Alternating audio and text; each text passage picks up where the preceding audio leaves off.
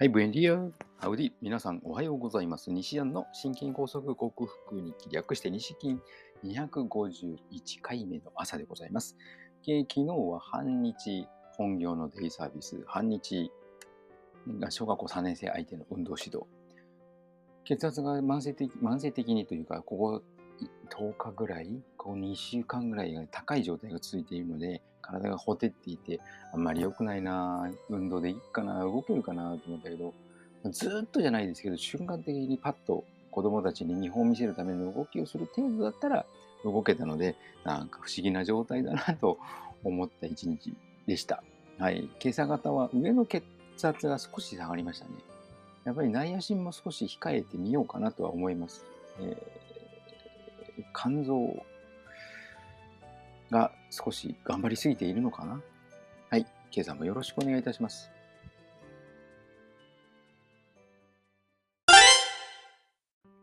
はい。改めましておはようございます。健康運動指導士、理学療法士、そして笑い療法士の西田隆です。今日のテーマは、えー血糖値を上げる食べ物。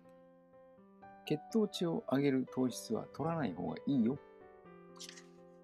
ということをテーマにお話ししたいと思います。えー世のダイエット常識というのはだいぶ変わってきたと思います。低糖質、糖質糖質。ねビールですら低糖質ビールみたいなのが出てきたので、糖質がいかに体にあまり良くないことをもたらすのか、大量摂取することが良くないのかというのがだいぶ浸透していますので、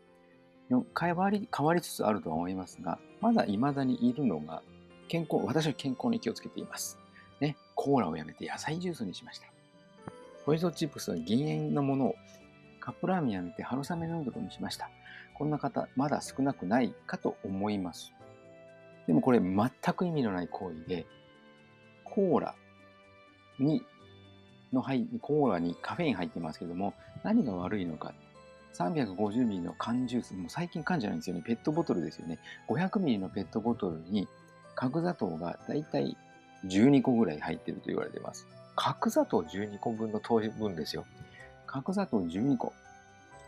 一気飲みとか一気食いできますかね、皆さん。もう甘すぎて途中で嫌になりますよね。それを想像してみてください。コーラに入って液体になっているから飲めるんであって。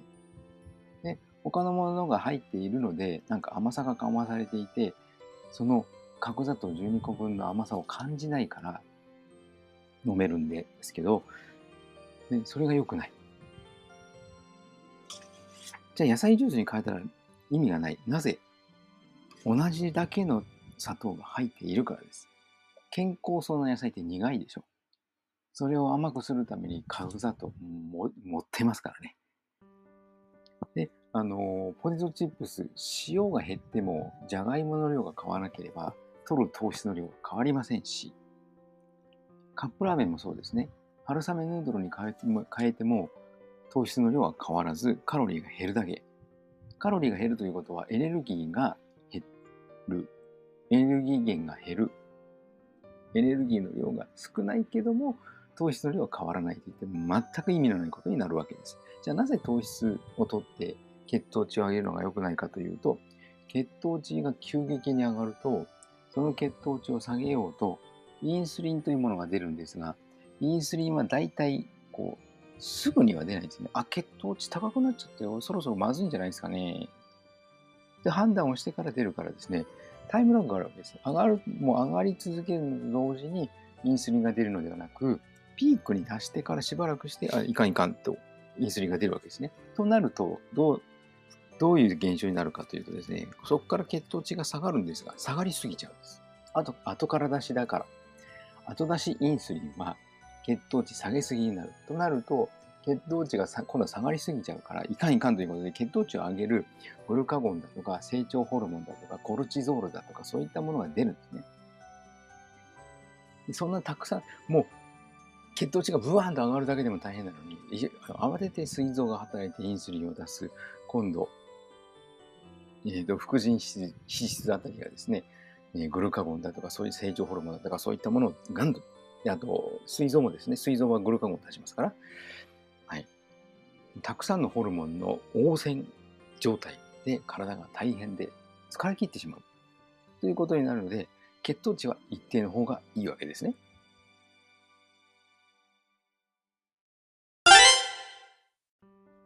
はい、お送りしてきました西安の心筋梗塞克服に生き略して西筋は、健常者や子どもたちに運動パフォーマンスの向上と健康の促進を運動指導と栄養指導の両面からサポートする健康運動指導士。心身に障害を負ってしまった方々に医学的リハビリテーションを施す理学療法士。そして、癒しの環境を提供し、安心安全なほっこりした笑いを引き出して、平和をもたらす笑い療法士として活動する私、西田隆が、コロナワクチンを4回、5回、6回と接種した方々に囲まれて仕事をしている。もうこれは全身もみほぐしの仕事をしていても思いました。その人たちが吐き出すスパイクタンパクによる人体影響、シェディング被害と呼ばれる、私の場合は心筋梗塞にも似た、狭心症にも似た症状を、えー、オーソモレキュラー、分子整合栄養学と呼ばれる栄養療法にて、食べ物とサプリメントで必要十二分な栄養を補給し、ホメオスターシス、生体向上性という生命が自分で自分の命を守ろうとするその力を正常化させて、自己免疫力、自己治癒力を最大限に引き出して、このシェディング被害を克服しようと実践し、その内容をお伝えしている音声ブログでございます。興味のある方は明日も聞いてくださるととても幸せでございます。